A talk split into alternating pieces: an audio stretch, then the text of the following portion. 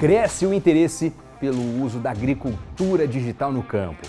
E metade dos produtores já usa tecnologia de precisão no Brasil. Mas afinal, quais são os benefícios e como essas tecnologias podem ajudar você, agricultor? O mercado da agricultura de precisão deve crescer 60% até 2026. Você vai ver também a reta final do plantio pelo Brasil. Essas e outras notícias você vê agora no Impulso News. Olá, seja muito bem-vindo ao podcast do Impulso News. Hoje o Impulso News é especial, porque nós estamos chegando à quadragésima edição desse programa. Nós aqui sabemos a potência que é o nosso país. Vamos até Buritis, Minas Gerais, Chapadão do Sul. Fazenda Palmeiras, em Ipameri, Goiás. No Campo Novo do Parecis. Oeste do Paraná, cidade de Terra Roxa. Cada episódio é construído junto com você, produtor. É isso mesmo, foram 40 programas feitos mas com muita dedicação, mesmo, com muito carinho, para levar tudo o que acontece no agro até você, produtor, produtora rural. Por isso, eu queria te agradecer pela companhia durante esse tempo. Eu espero que você aproveite todo esse nosso conteúdo, que ele esteja sendo importante e agregue valor para o seu dia a dia, para os seus negócios, para a sua lavoura, para a sua produção. E continue acompanhando a nossa programação. E olha só, depois dessa boa notícia, essa notícia marcante, essa data emblemática, a gente quer te fazer uma pergunta. Você, produtor, produtora, está preparado, preparada para a revolução que a agricultura digital está trazendo no campo? Fique ligado porque é sobre isso que a gente vai falar no programa de hoje, hein? Um estudo da consultoria McKinsey, feito no Brasil com 560 participantes, mostrou que o interesse dos agricultores por agricultura digital e o uso de plataformas online tem crescido no país.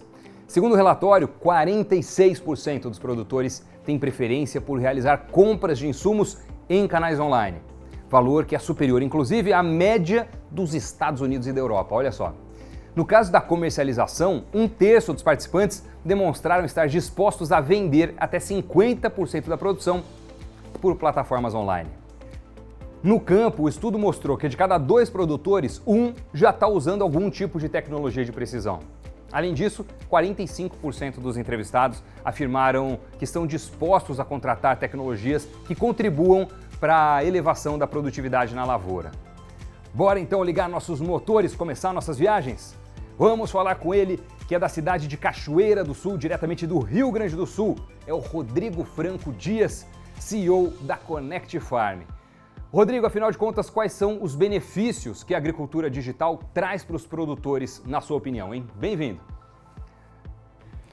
Doni, o principal benefício de adotar o procedimento de agricultura digital, ou seja, as ferramentas de agricultura digital, é o produtor poder ter de uma forma organizada os dados da sua propriedade.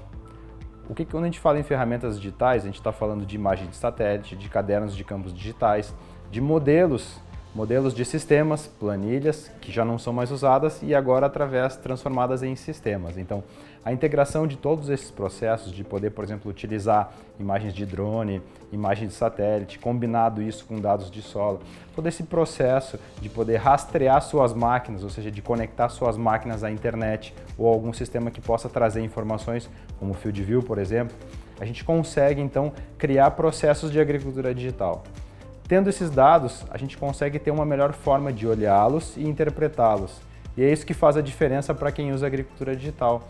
Poder tomar decisões não só baseadas agora em opiniões ou decisões baseadas porque o vizinho fez, mas sim olhando para os seus próprios dados, para as suas informações, para que possa construir o seu negócio de uma forma mais assertiva. Valeu, Rodrigo, muito obrigado pela participação. E atenção para essa super notícia, produtor.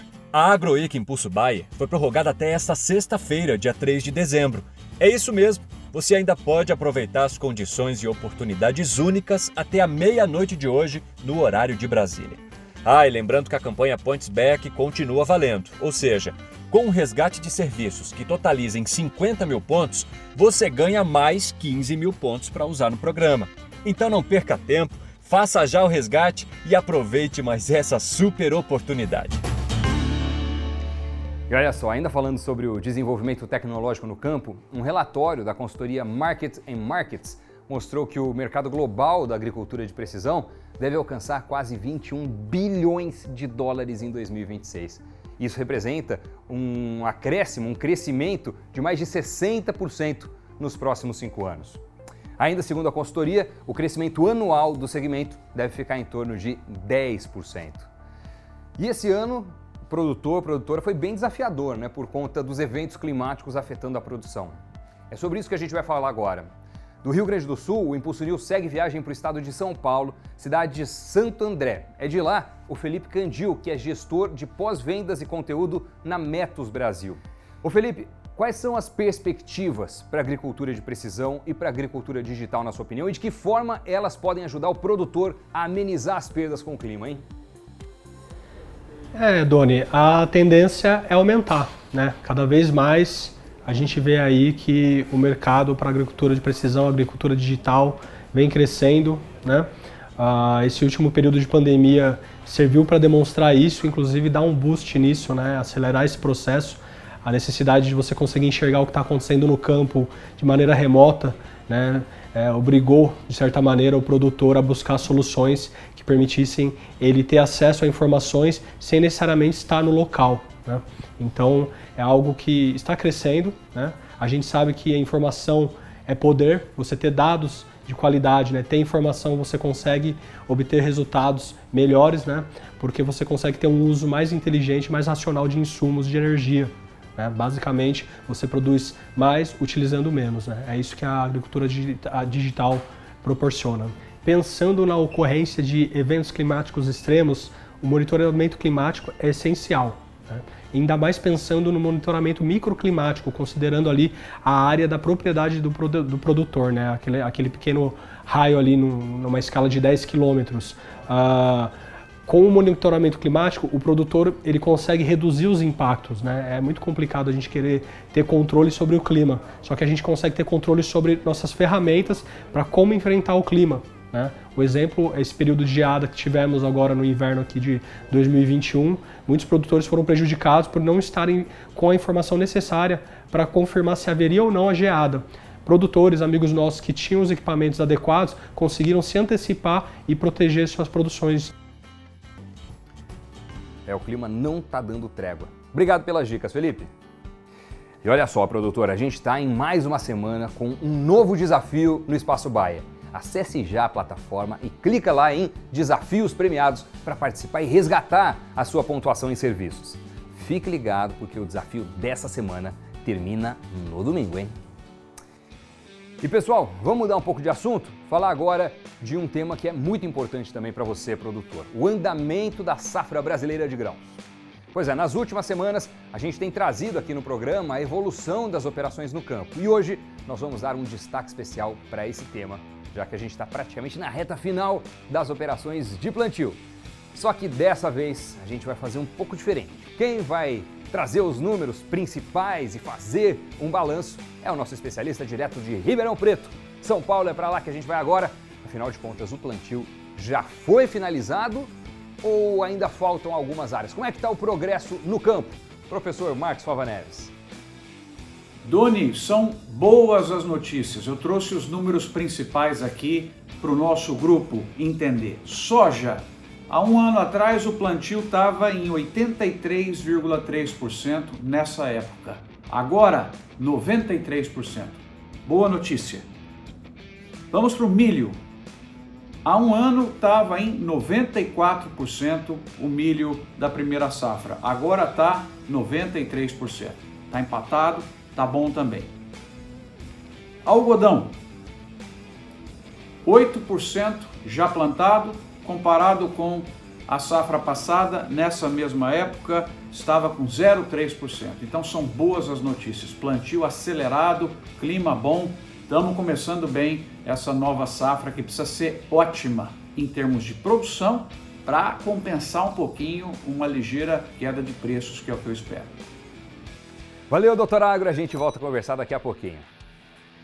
E vamos agora ao top 3 com outras notícias de destaque no agro.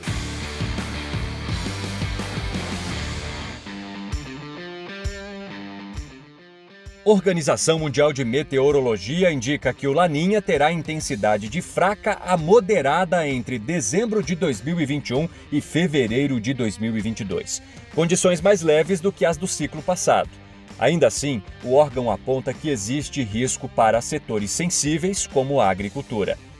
Beneficiamento do algodão produzido na safra 2020-21 no Brasil alcança 95% do volume total. Em Mato Grosso, o principal estado produtor, o beneficiamento está em 96%, enquanto que na Bahia o progresso é de 93,5%.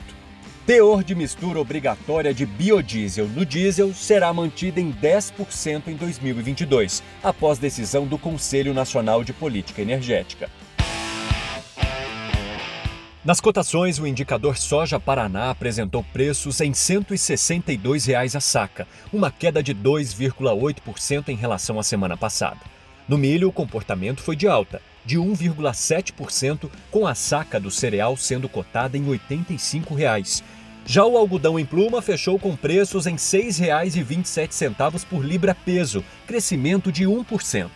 Por fim, a laranja para a indústria apresentou preços próximos dos 29 reais a caixa, leve alta de 0,2% no comparativo semanal.